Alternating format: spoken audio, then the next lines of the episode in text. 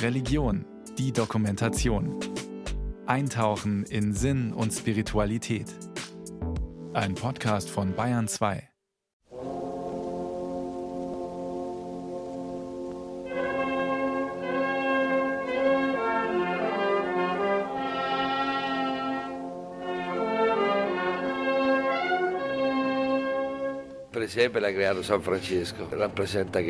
Die Tradition, Weihnachtskrippen aufzustellen, hat hier in Umbrien vor 800 Jahren Franziskus von Assisi angeregt. Krippen stehen für Frieden und Liebe. Sie zu sehen tut einfach gut. Unsere Welt ist voller Gewalt, Egoismus und Gewinnsucht. Eine Krippe spricht von etwas anderem. Sie erklärt, wer echte Werte finden will, muss sich anderen schenken.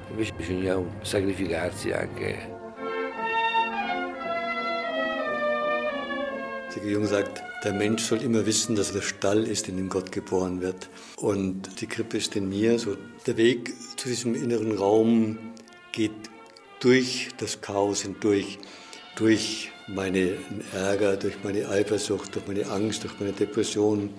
Papst Leo der Große hat im vierten Jahrhundert eine berühmte Weihnachtspredigt gehalten, wo er sagt, Weihnachten feiern heißt, Gott feiert mit uns einen neuen Anfang. Und mitten im Chaos gibt es einen neuen Anfang.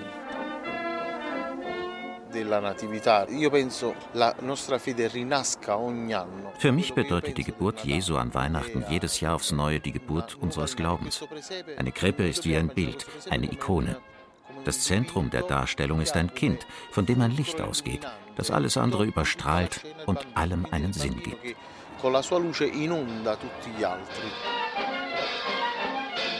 800 Jahre Krippenkunst. Eine Zeitreise. Oder wie das Jesuskind über Italien nach München kam. Eine Sendung von Corinna Mühlstedt.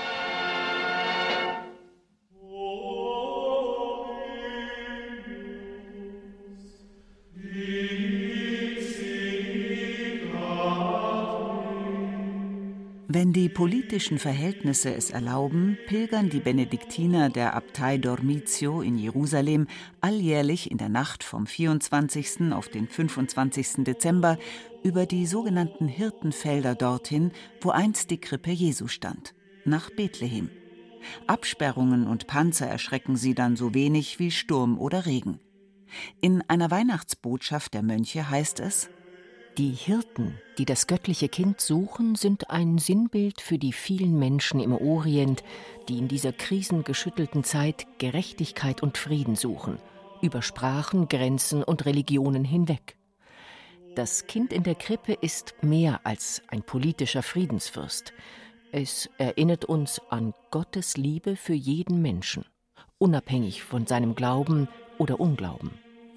Die sogenannte Geburtskirche erhebt sich in Bethlehem über einer Grotte, die einst Hirten als Stall für ihr Vieh nutzten. Nach ältesten Überlieferungen ist dies der Ort, an dem vor mehr als 2000 Jahren Jesus zur Welt kam. Palästina war damals ein besetztes Land. Die Bevölkerung war bitterarm und litt unter der Willkür der Herrschenden. Doch das Kind, das seine Mutter hier in eine Futterkrippe legte, griff später nicht zur Waffe, sondern versuchte die Welt durch Liebe zu verändern. Die Geburtsgrotte ist für die Benediktiner aus Jerusalem daher der richtige Ort, um für Frieden zu beten. Der göttliche Sohn in der Krippe fordert uns auf, den Weg einzuschlagen, den er selbst genommen hat. Die Bewegung nach unten um diese zerrissene, leidgeplagte Welt und die Menschen in ihr mit Liebe zu umarmen. Wo alle menschlichen Bemühungen scheitern, kann doch das Licht der Liebe Gottes nie ausgelöscht werden.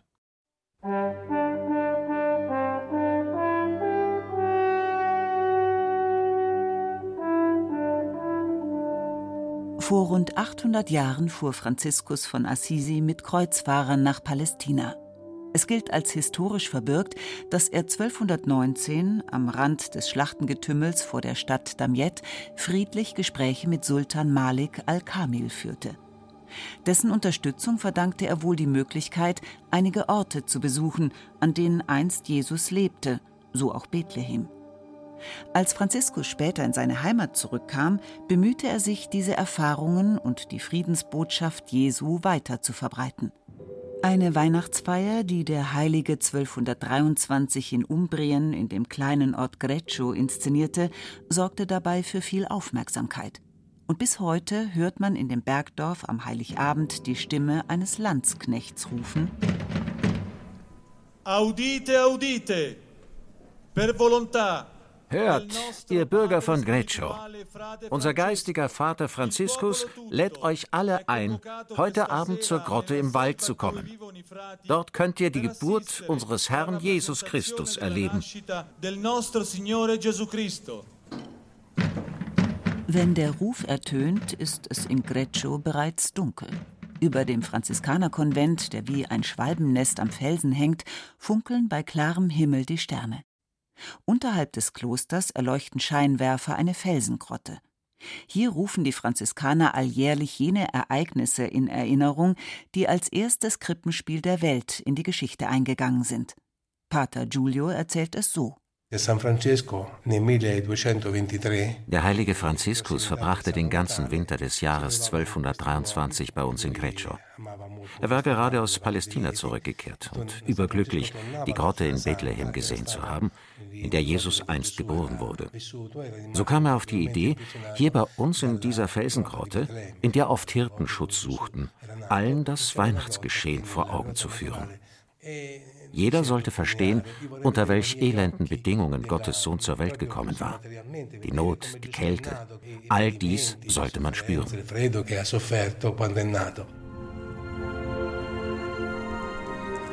Der Biograf des Franziskus, Thomas von Celano, hat die damaligen Ereignisse überliefert. Das nächtliche Schauspiel in Greccio, das an den Feiertagen stets Hunderte von Zuschauern besuchen, folgt seinen Aufzeichnungen. Es schildert, wie Franziskus noch vor Weihnachten nach Rom pilgerte, um dort von Papst Honorius persönlich die Erlaubnis für sein Vorhaben einzuholen. Greccio ist ein kleiner Ort, der ebenso arm ist wie Bethlehem.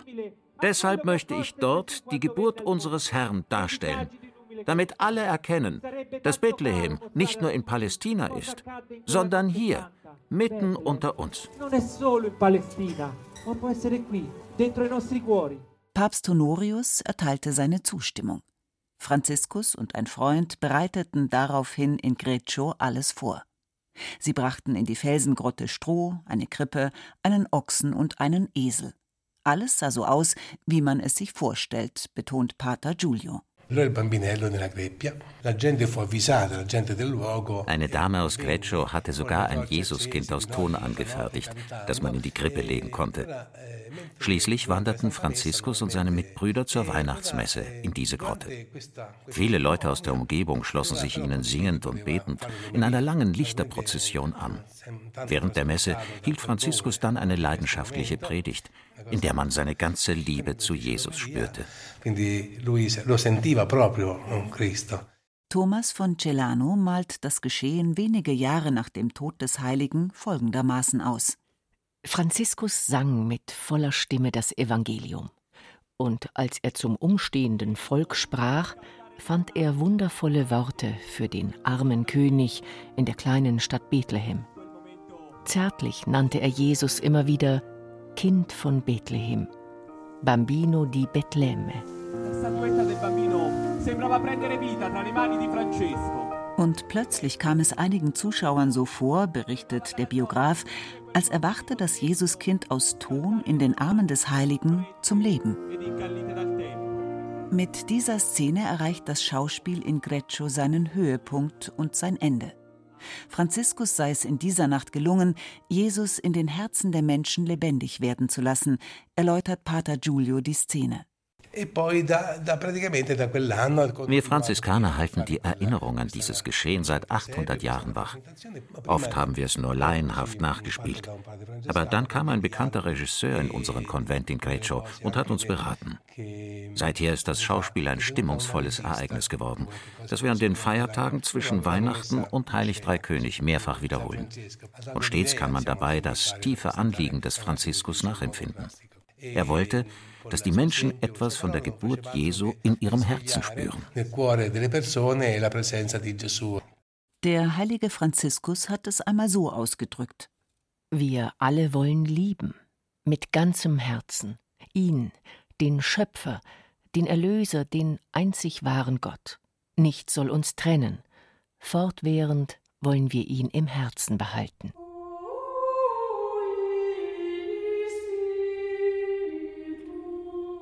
Die Franziskaner bewegen sich mit dem Krippenspiel von Greccio und seiner Interpretation im Zentrum mittelalterlicher Mystik. Schreibt doch der Dominikaner und Mystiker Meister Eckhart im ausgehenden 13. Jahrhundert mit Blick auf das Weihnachtsfest: Wenn diese Geburt nicht in mir geschieht, was hilft es mir dann? Denn dass sie in mir geschehe, daran liegt alles. Gegenüber einem immer oberflächlicheren Christentum setzten sich die Bettelorden der Dominikaner und Franziskaner für eine Rückbesinnung auf die Werte des Evangeliums und das Vorbild Jesu ein. Im 16. Jahrhundert ist der Augustiner und spätere Reformator Martin Luther von der dominikanischen Mystik fasziniert und sagt in einer Weihnachtspredigt Glaube du, dass Christus in Bethlehem geboren ist, aber sieh zu, dass du aus der Geschichte dir eine Gabe machst, dass Christus dir geboren sei. Auch heute könne jeder Mensch die mystische Geburt Jesu in sich erleben, meint der Benediktiner und Therapeut Anselm Grün. Er hat für Gäste der Abtei Münster-Schwarzach unzählige Meditationsstunden gehalten. Als Seelsorger und Psychologe ist er überzeugt, Gottes Geburt im Menschen entsteht in der Stille. In jedem von uns ist ein Raum der Stille. Da wohnt Gott in mir. Unterhalb des Chaos ist ein Raum, wo das göttliche Kind in mir ist, trotz all der Brüche in meinem Leben.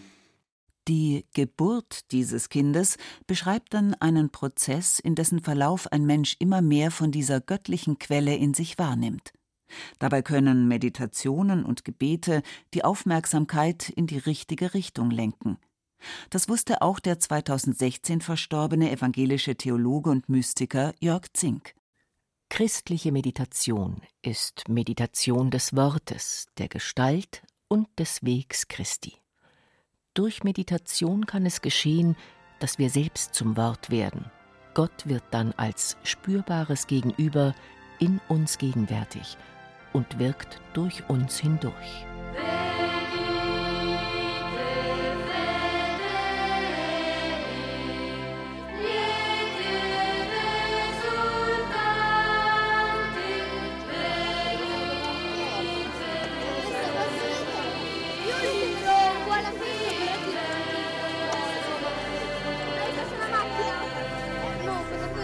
An den Weihnachtsfeiertagen pilgern heute Jahr für Jahr Tausende von Besuchern aus aller Welt in die Heimatstadt des heiligen Franziskus, nach Assisi.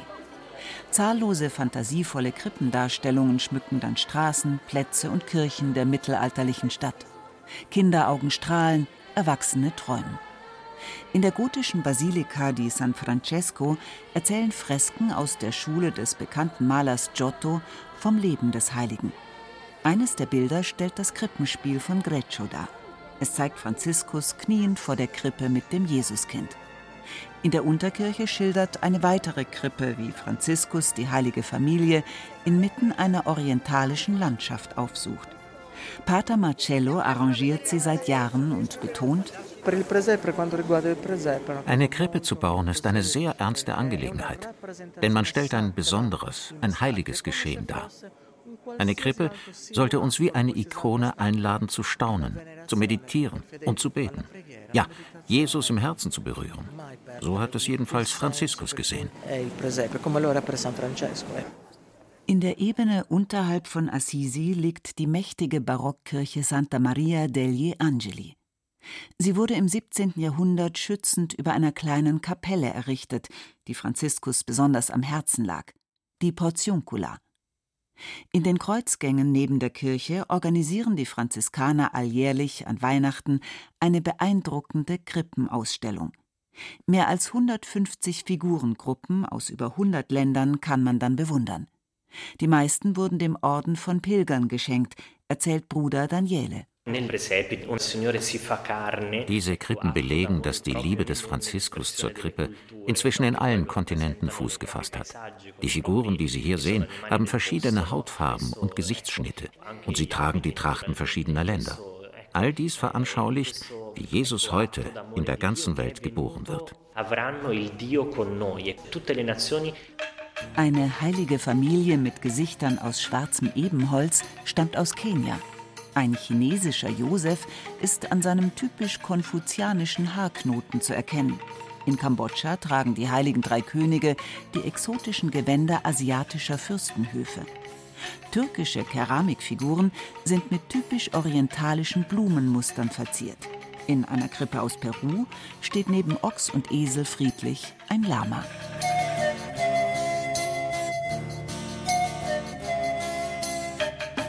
Die Ausstellung in Santa Maria degli Angeli zählt stets zigtausende von Besuchern. Der Eintritt ist frei. Spenden gehen an Sozialprojekte rund um den Globus. Diese typisch franziskanische Kombination von Glauben, sozialem Engagement und Lebensfreude treffe den Nerv der Zeit, meint Bruder Daniele. Das belegen alljährlich auch unzählige Jugendliche, die ab dem zweiten Weihnachtsfeiertag aus ganz Italien und vielen anderen Ländern nach Assisi pilgern, um hier den Jahreswechsel zu feiern. Während andernorts Raketen und Sektkorken knallen, wird bei den Franziskanern gebetet, gesungen und über das Wunder der Geburt Jesu nachgedacht. Wir spüren dann immer wieder, wie tief Franziskus das Geheimnis der Krippe verstanden hat. Und wir ahnen, was es bedeutet, dass Gott menschliche Gestalt angenommen hat und wirklich ein Teil dieser Welt geworden ist. Weihnachten ist für uns, wie Franziskus sagte, das Fest aller Feste.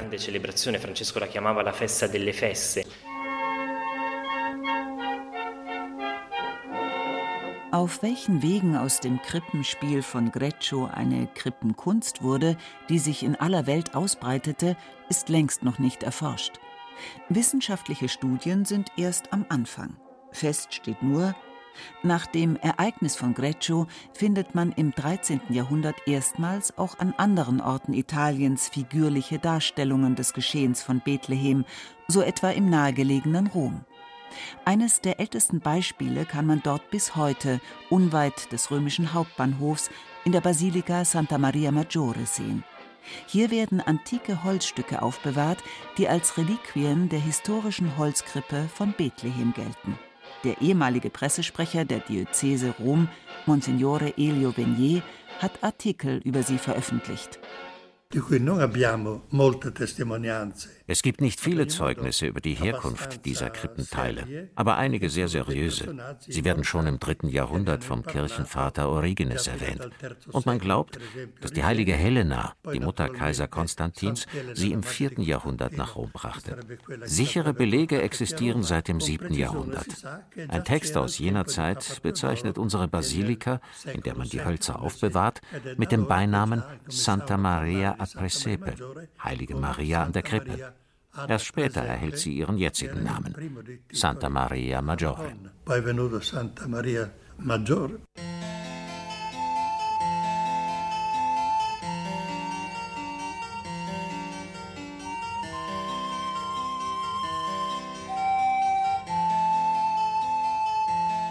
In der Kirche kann man viele Schätze bewundern, zu ihnen gehören ein antiker Mosaikzyklus mit Bibelszenen aus dem 5. Jahrhundert und eine kostbare Marienikone, die Papst Franziskus regelmäßig zum Gebet aufsucht. Vor dem Hauptaltar führen einige Stufen hinab in eine offene Kapelle. Dort steht ein silbernes Reliquienkästchen, auf dem ein Jesuskind thront. In diesem Kästchen liegen die Reste der Krippe von Bethlehem heute. Sie sind von jeher Anziehungspunkt für Pilger aus aller Welt. Genau genommen handelt es sich um fünf längliche Hölzer. Eines ist 80 cm lang, die anderen 70 cm.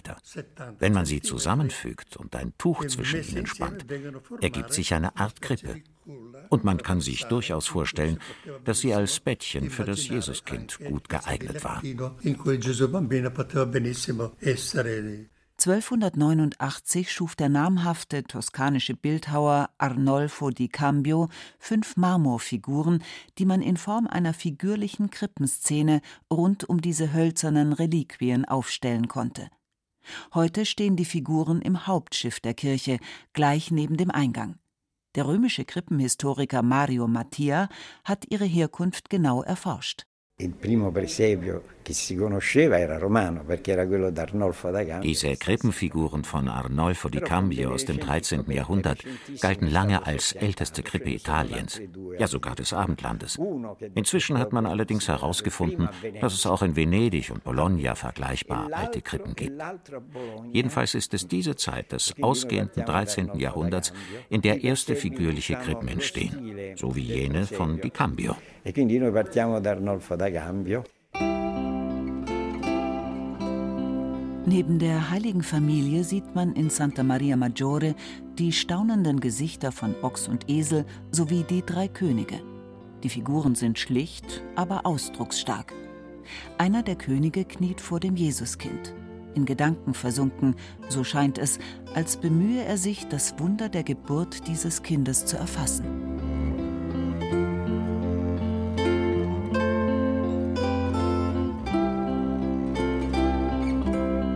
Weihnachten ist der Sieg der Demut über die Anmaßung, der Einfachheit über die Fülle, der Stille über den Lärm, des Gebets über meine Zeit, Gottes über mein Ich. Papst Franziskus.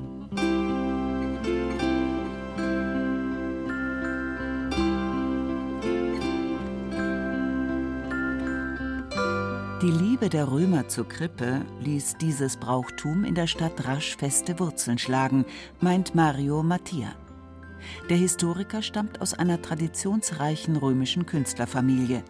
Er war über Jahrzehnte Präsident der Vereinigung der Amici del Presepe, der Krippenfreunde, die in Italien bis heute die Krippenkunst erforscht. Was Krippen für uns Römer bedeuten, können Sie daran ermessen, dass es im 19. Jahrhundert sogar eine römische Familie gab, die jedes Jahr eine lebendige Krippe veranstaltete. Nahe dem Tiber in der Via Giulia bauten sie einen Stall auf, in dem man wirklich die heilige Familie besuchen konnte. Am 6. Januar zogen dann die drei Könige in einer riesigen Prozession die Straße entlang zum Jesuskind. Es war ein sagenhaftes Spektakel. Tiere, sogar echte Tiger waren dabei. Stellen Sie sich das einmal vor. Einfach unglaublich. Unweit des Forum Romanum haben die römischen Krippenfreunde in der Krypta einer Kirche ein Krippenmuseum aufgebaut, das Museo del Presepio. Hier kann man unter anderem typisch römische Krippen des 19. und 20. Jahrhunderts bewundern. Jesus wird dann in der Altstadt unter einem Torbogen geboren, zwischen Tavernen und Geschäften. Wäsche hängt vor den Fenstern, Römer flanieren auf der Straße, im Hintergrund sieht man den Tiber. Daneben zeigt das Museum, das Krippenexperte Gaetano Calabrese lange betreut hat, längst auch Krippen aus aller Welt. Wir haben hier etwa 4000 Ausstellungsstücke. Die Krippen kommen wirklich aus allen Ländern, aus Südamerika und Europa, Afrika und Asien. Unsere Gesellschaft ist Teil einer Vereinigung, die sich rund um den Globus um die Erhaltung der Krippenkunst bemüht. Denn Christus wird nicht nur hier, sondern überall geboren. In der Zeit vor Weihnachten bietet das Museum stets Kurse an, in denen jeder lernen kann, eine eigene Krippe zu gestalten. Das Angebot sei bei alt und jung beliebt, betont Calabrese. Denn eine Krippe spiegle das Leben in all seiner Fülle. Die Botschaft von Bethlehem weiterzugeben und immer wieder neu ins Leben reinzuholen, das ist unser eigentliches Anliegen. Krippen bestehen aus Symbolen. Die Sterne stehen für Licht und Hoffnung, das Wasser für Lebenskraft, die Familie für unsere eigene Herkunft. Krippen muss man lesen können wie ein Buch. Sie sind dekorativ, ja, aber ihr wahrer Sinn ist, das Weihnachtsgeschehen in unserem Alltag lebendig werden zu lassen.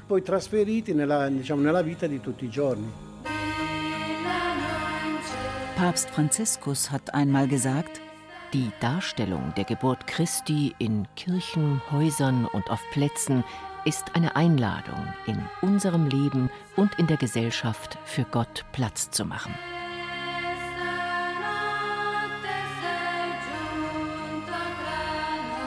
Vom Museo del Presepio sind es nur wenige Schritte bis zum Kapitolshügel, von dem aus man einen atemberaubenden Blick über die Stadt Rom bis zu den Albaner Bergen genießt. Hier steht die Basilika Santa Maria in Araceli. Neben ihr befindet sich seit dem Jahr 1250 ein Franziskanerkonvent, dem das berühmteste und kostbarste Jesuskind Roms gehört, das Bambino Santo von Araceli. Bruder Marcello schildert gerne die abenteuerliche Geschichte der etwa 60 cm hohen Holzstatue, die in einer kleinen Kapelle neben dem Altar steht. Der Legende nach gab es hier im Mittelalter einen Mitbruder, der nach Palästina geschickt wurde, um eine Statue des Jesuskindes zu schnitzen. Auf dem Berg Gethsemane bei Jerusalem fand er das Holz eines Olivenbaums, das dafür geeignet war. Doch als er mit dem Bambino per Schiff nach Rom zurückfuhr, zog ein furchtbares Unwetter auf. Alle Habe der Passagiere ging über Bord, auch das Jesuskind. Der Mitbruder kam verzweifelt nach Araceli zurück. Aber was dann geschah, gleicht einem Wunder. Fischer fanden das Kind später unversehrt an der italienischen Küste und brachten es zu einem Bischof, der von dem Unglück wusste. So kam das Bambino schließlich doch noch zu uns. Eine endlose Reihe wundersamer Erzählungen rankt sich seither um das Jesuskind. Mehrfach wurde es den Brüdern im Lauf der Jahrhunderte gestohlen, aber stets, so heißt es, fand es seinen Weg zurück. Traurig räumt Pater Marcello jedoch ein, Zuletzt wurde das Bambino im Jahr 1994 entwendet und leider ist es bisher nicht zurückgekehrt. Wir wissen nicht, wo es abgeblieben ist. Manchmal schauen wir scherzend in den Himmel und sagen ihm, dass es heimkommen soll. In der Zwischenzeit haben wir hier eine Kopie, die gesegnet wurde und es vertritt. Der Diebstahl tut der Liebe und Verehrung der Gläubigen keinerlei Abbruch. Das belegen Stapel von Briefen zu Füßen der kleinen Figur und an den Wänden der Kapelle. Die meisten Briefe sind von Kindern aus aller Welt, die sich bei dem Bambino für seine Hilfe bedanken. Das römische Volk ist dem Kind eng verbunden. In der Weihnachtsnacht bringen wir es immer in eine große Krippe, die wir vorne in der Kirche aufbauen. Dort steht das Jesuskind dann bis zum 6. Januar und spendet nach der Messe der Stadt Rom den Segen.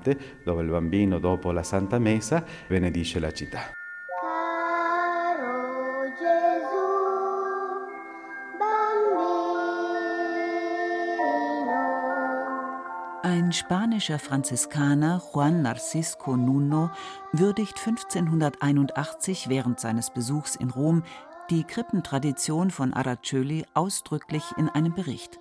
Und er fügt begeistert hinzu, dass man in römischen Kirchen und Klöstern regelmäßig Krippen aufstellt.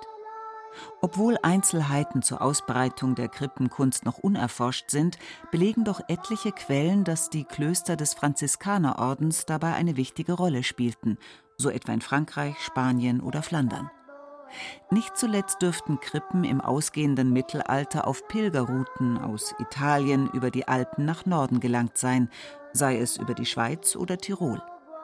Die Münchner Kulturhistorikerin Nina Gockerell konstatiert aber, in Süddeutschland beginnt der Bau dreidimensionaler Krippen erst mit dem Ende des 16. Jahrhunderts.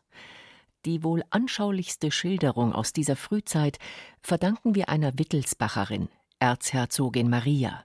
In den Jahren 1577 bis 1585 führt sie einen lebhaften Briefwechsel, der sich immer wieder um die Anfertigung von Krippenfiguren dreht. Kleine Figuren aus Holz oder Wachs waren stets auch durch Plünderungen und Kriege, Brände und Naturkatastrophen aller Art gefährdet. Nur wenige überlebten die Jahrhunderte. Gockerell datiert jedenfalls den Beginn einer umfangreicheren Krippenkunst in Bayern erst auf das 17. Jahrhundert. Während in München der Hof den Krippenbau förderte, ja teilweise initiierte, waren es im kirchlichen und klösterlichen Bereich die Jesuiten. Im Jahr 1601 baute der Orden seine erste Klosterkrippe in Altötting auf, 1607 gefolgt von Krippen in München. Mehr als ein Jahrhundert lang wurden Krippen im Alpenraum hauptsächlich in Kirchen, Klöstern und Schlössern aufgestellt. Eigenständige lokale Entwicklungen sind erst nach 1750 zu beobachten. Auf dem Land entwickelten sich dann Zentren der Krippenherstellung, wie beispielsweise in Berchtesgaden oder Oberammergau. Nach und nach werden Krippen dann auch nördlich der Alpen zu einem festen Bestandteil der Volksfrömmigkeit. Katholiken wie Lutheraner sehen in ihnen nun eine mystische Inspiration und singen an Weihnachten gerne nach einer Melodie, die Johann Sebastian Bach komponierte.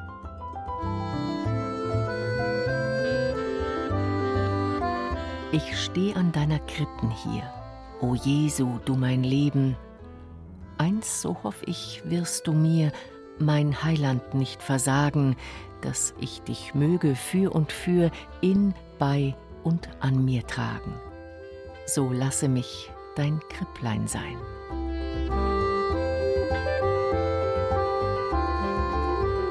Während sich die Krippenkunst nördlich der Alpen erst schrittweise ausbreitet, hat sie in Italien bereits eine einzigartige Blüte erreicht.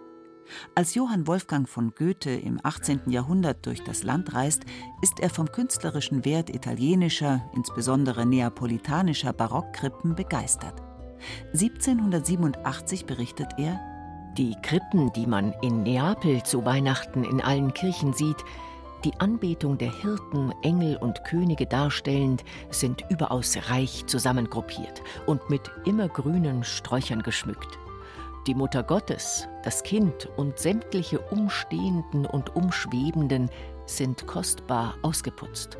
Was das Ganze aber unnachahmlich macht, ist der Hintergrund, der den Vesuv mit seiner Umgebung einfasst. Monasterie Santa Chiara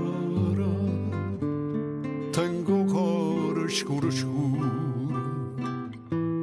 ma perché? Perché ogni sera pensa a Napoli con me pensa a Napoli con me. Im Zentrum der neapolitanischen Altstadt liegt an der quirligen Geschäftsstraße Spaccanapoli der Konvent Santa Chiara.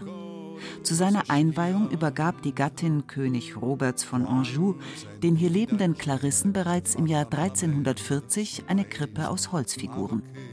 Sie gilt als älteste Krippe Neapels, ging jedoch in den Wirren späterer Kriege verloren. In einer Seitenkapelle des Kreuzgangs von Santa Chiara kann man aber eine eindrucksvolle Barockkrippe bewundern. Inmitten einer weiten Berglandschaft sieht man auf einer felsigen Anhöhe die heilige Familie. Hirten und Könige mit Gefolge steigen zu ihr empor.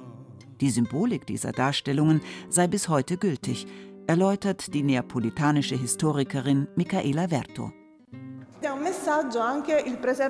Jede Krippe ist für uns in Neapel eine Botschaft, die uns sagt, dass Jesus wirklich hier in unserem Leben geboren wird, nicht nur in Bethlehem im Jahre Null.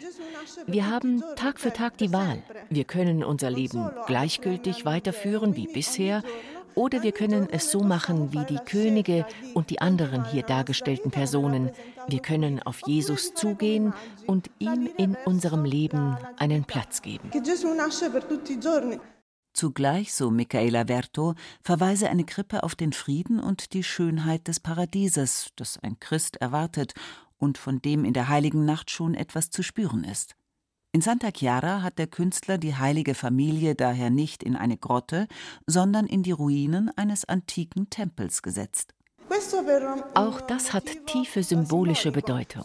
Es soll ausdrücken, dass durch die Geburt Jesu nicht nur eine neue Religion, sondern eine neue Ära begonnen hat. Am Horizont sieht man einen Sonnenaufgang. Er signalisiert das Ende der Nacht, kündigt neues Licht und neues Leben an, das jetzt beginnt.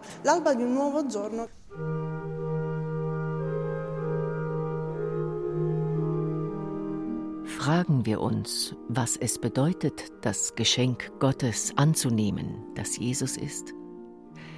Wie er selbst uns mit seinem Leben gelehrt hat, bedeutet es, täglich zu einem Geschenk für jene zu werden, denen wir auf unserem Weg begegnen. Papst Franziskus.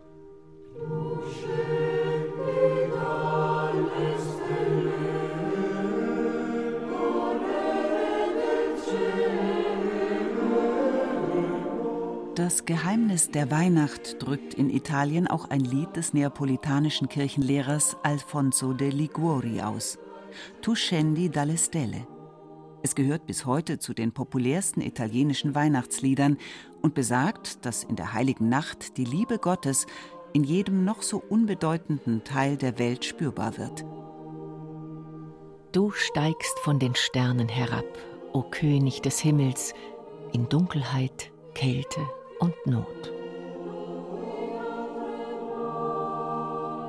In Neapel ist es von Santa Chiara aus nicht weit bis zur Funicolare, einer Drahtseilbahn, die auf den steilen Hügel Vomero hinauffährt.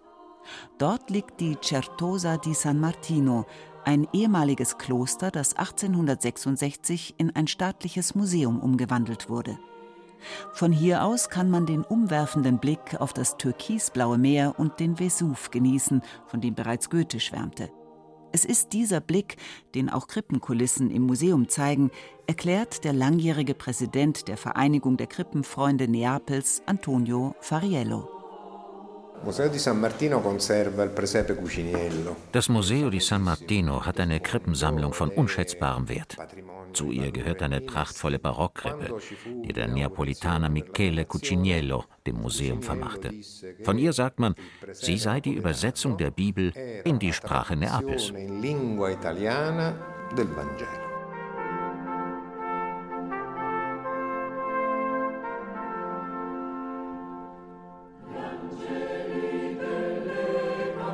Über der malerischen Landschaft des Golfs von Neapel schweben Heerscharen von barocken Engeln auf die heilige Familie herab. Neben Maria, Josef und dem Kind sieht man erneut die Reste eines zerfallenen Tempels.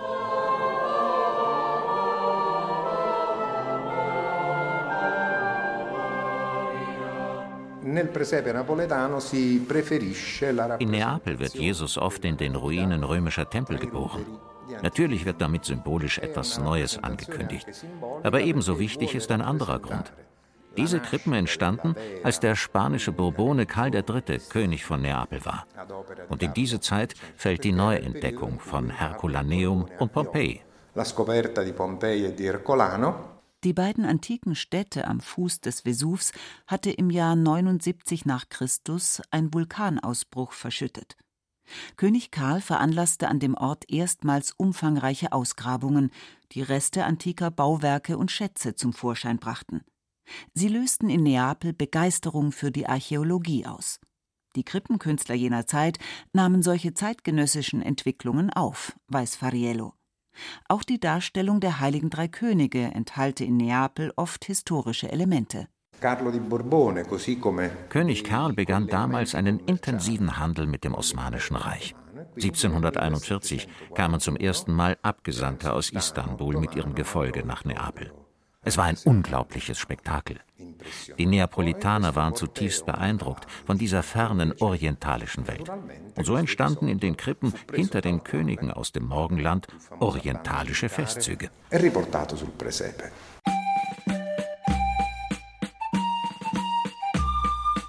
Diener mit Turbanen tragen Geschenke für das Kind.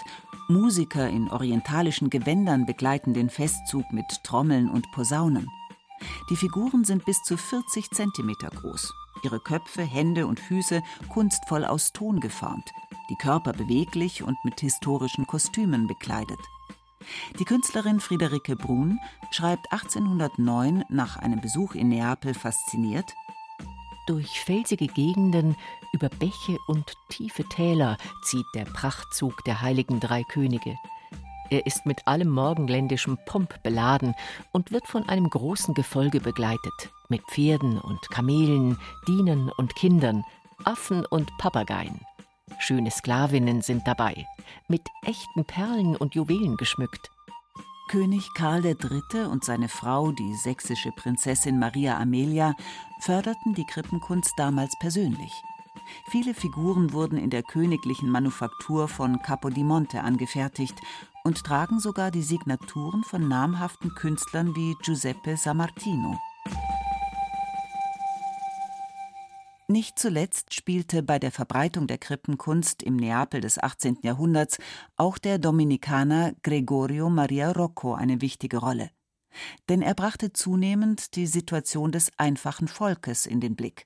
Chronisten berichten Padre Rocco tat sehr viel für die Armen.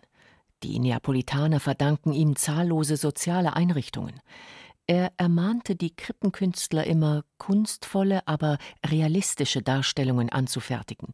Sie sollten nicht nur höfische Pracht abbilden, sondern den Geist des heiligen Franziskus bewahren und dem alltäglichen Leben in den Straßen breiten Raum geben. Und so werden in Neapel bald auch Marktstände und Tavernen, Fischer und Maroni-Verkäufer, Marktfrauen, Bettler und Straßenkinder fester Bestandteil der Krippenszenen. Die Geburt Jesu ereignet sich mitten im Volk. Nicht zuletzt sieht Pater Rocco in den Krippen eine Form von Bibeln für Menschen, die weder lesen noch schreiben können. Und man erzählt in Neapel sogar, dass der Dominikaner vor Weihnachten von Haus zu Haus ging und die Leute ermunterte, selber kleine Krippen zu bauen. Mit Erfolg. Die Krippenkunst blieb hier keine höfische Laune, sondern wurde eine Leidenschaft des ganzen Volkes. Quando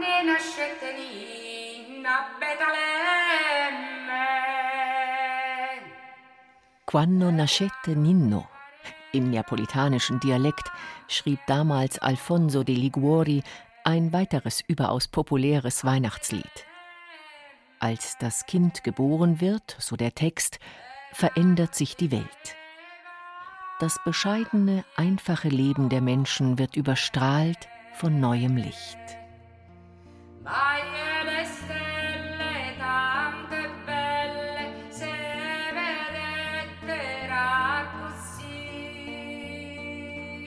Kleine bunte Tonfiguren zu erschwinglichen Preisen konnten die krippenbegeisterten Neapolitaner schon damals in der engen Krippengasse San Gregorio Armeno unweit des Doms erwerben.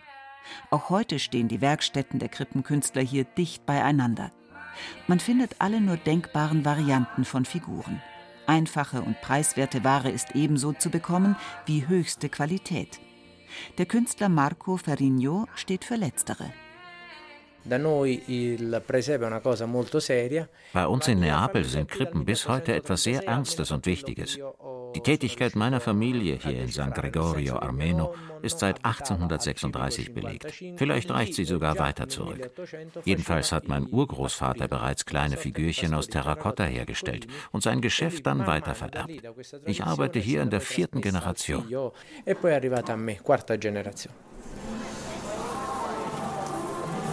Für Touristen war San Gregorio Ameno lange ein Geheimtipp. Heute steht die kleine Gasse in jedem guten Reiseführer. Aus geschäftlicher Sicht hat sich hier in letzter Zeit vieles verändert. Früher war das ein Markt, der überwiegend für Einheimische und nur in der Weihnachtszeit geöffnet war. Aber heute sind wir praktisch das ganze Jahr gefragt. Touristen aus aller Welt strömen hierher, um unsere Werke zu sehen.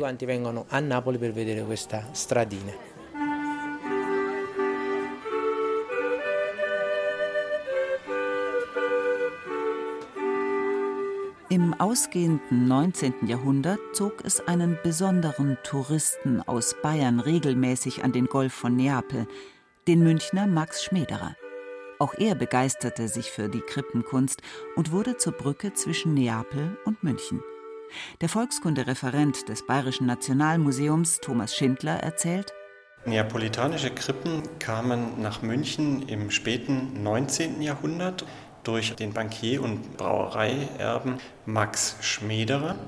Max Schmederer äh, hatte ein Lungenleiden, das ihn auf ärztlichen Rat immer wieder zur Kur nach Italien zwang. Und wir erhalten sein kulturelles Erbe, das er zu sichern half, seit über 100 Jahren. Er ist 1917 verstorben. Schmederer sammelte in Neapel Tausende von Krippenfiguren und stellte sie zunächst in seiner Münchner Privatwohnung auf. Doch 1901 beschloss er, die umfangreiche Sammlung dem Bayerischen Nationalmuseum in der Prinzregentenstraße zu vermachen. Dort sollte sie allen dauerhaft zugänglich bleiben. Das Projekt wurde für München ein enormer Erfolg. Was die Ausstellung hier im Nationalmuseum ausgelöst hat, lässt sich an der Presse ablesen. Noch im Jahr der Eröffnung sind allein zehn überregionale, nationale, große, teilweise in der Zeit schon bunt bebilderte Berichte erschienen. Das heißt, spätestens nach Eröffnung der Ausstellung wusste wirklich jeder Bayer, jeder in Deutschland, was man hier zu sehen bekommt. Und interessanterweise ist auch die internationale Presseberichterstattung sofort darauf angesprungen. Dies verwundere nicht, meint Thomas Schindler, da Max Schmederer stets Figuren besonderer Qualität kaufte. Zudem waren nördlich der Alpen manche Besonderheiten neapolitanischer Krippen, wie etwa orientalische Festzüge, noch weithin unbekannt. Thomas Schindler führt Museumsbesucher gerne zu einer monumentalen Krippenszene, bei der Jesus vor der Kulisse eines Marmorpalastes geboren wird. Die bombastischste oder auch heute noch verblüffendste Inszenierung und die wohl wertvollsten Figuren sehen wir in unserer sogenannten Palastkrippe. Und diese Figuren erwarb Max Schmederer wohl auf der Nachlassversteigerung des äh, königlichen Hauses Neapel-Sizilien. Und womöglich stammen diese Figuren eben aus dem Besitz von Karl III. Von ihm ist bekannt, dass er selbst sehr krippenbegeistert war. Die Königin soll selbst Kleider genäht haben für die Krippenfiguren und der König soll Architekturen geplant haben. Als das Prachtstück im Bayerischen Nationalmuseum 1904 erstmals zu besichtigen war, staunten die Münchner neuesten Nachrichten. Die Huldigung der Könige spielt sich vor zahlreich versammeltem Volk ab. Sie legen der lieblichen Madonna und dem Jesuskind ihre Schätze zu Füßen, eine exquisite kleine Sammlung von Gold- und Silberschmiedearbeiten. Links und rechts von der Halle sieht man Höfe in reicher italienischer Architektur, wo das Gefolge der Könige mit Rossen und Kamelen sich niedergelassen hat.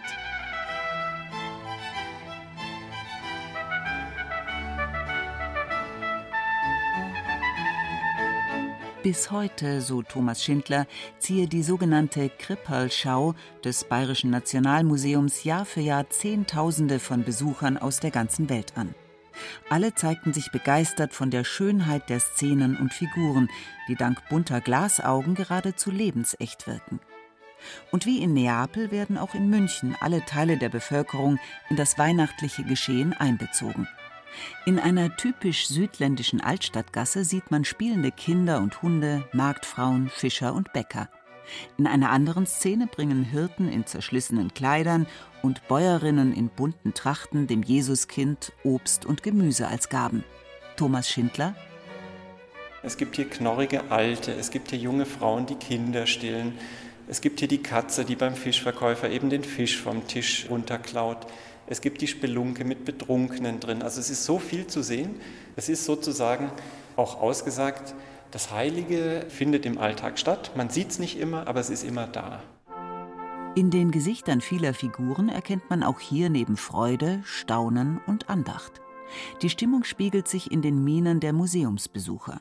Es ist, als könne man die Worte der Engel hören, die über den Szenen schweben und von der Hoffnung auf eine friedlichere Welt sprechen.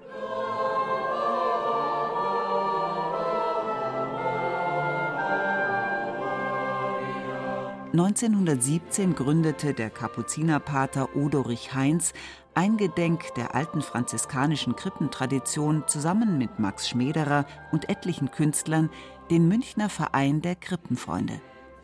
Der Verein pflegt bis heute die Krippenkunst in Bayern, organisiert Ausstellungen und bietet Kurse an, in denen jeder lernen kann, eine Krippe selbst zu bauen. 2023 liest man in einem Weihnachtsbrief des Vereins Krippen erzählen in einer prägnanten Bildersprache vom endgültigen Sieg über das Negative.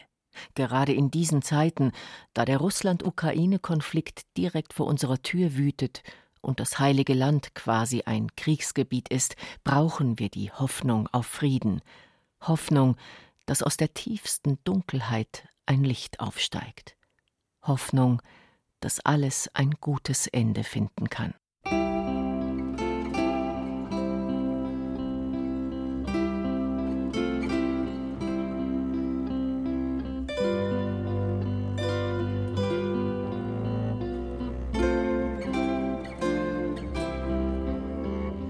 Große Krippe auf dem Petersplatz in Rom, die das Fernsehen während des päpstlichen Weihnachtssegens Urbi et Orbi der ganzen Welt zeigt, stiftet alljährlich eine andere Gemeinde. 2023 kommt sie aus dem italienischen Valle Reatina. Dort liegt der kleine Ort Greccio in dem Franz von Assisi vor 800 Jahren das erste Krippenspiel der Welt inszenierte. 2013 stand auf dem Petersplatz eine lebensgroße Krippe aus Neapel neben einem Weihnachtsbaum aus Bayern. Der neapolitanische Künstler Antonio Cantone hatte sie angefertigt und dabei seinen Traum von Weihnachten verwirklicht. Typisch für eine Krippe sind Leute aus dem einfachen Volk, die nichts zu bieten haben, außer ihrer Liebe für das neugeborene Kind. Die einzigen Personen, die prachtvolle Kleider tragen, sind die drei Könige. Aber sie knien vor Jesus nieder. Das bedeutet, Macht und Reichtum der Welt beugen die Knie vor einem kleinen nackten Kind. Wie der heilige Franziskus sollten auch wir uns an Weihnachten wieder neu auf das Wesentliche besinnen. Auf das dankbare Staunen über ein Kind, das etwas von Gottes Frieden und Liebe in die Welt bringt. Das ist der wahre Sinn von Weihnachten. L'essenza del Natale.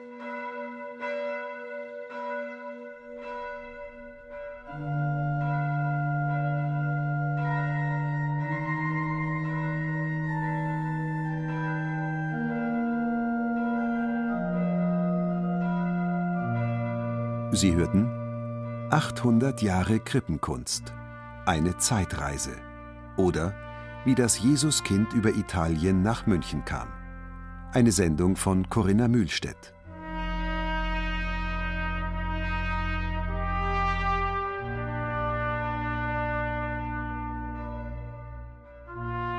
Es sprachen unter der Regie der Autorin Rahel Comtes, Katja Schild und Hans-Jürgen Stockerl. Technik Wolfgang Lösch. Redaktion Matthias Morgenroth. Diese Sendung können Sie als Podcast nachhören. Unter dem Stichwort Religion die Dokumentation finden Sie sie in der ARD Audiothek. In der Stille vor der Krippe stehen. Das ist die Einladung für Weihnachten. Nimm dir etwas Zeit. Geh vor die Krippe und verharre in Stille. Und du wirst die Überraschung spüren, sie sehen. Es wird Weihnachten sein, wenn wir in der armseligen Grotte von Bethlehem das Licht finden. Papst Franziskus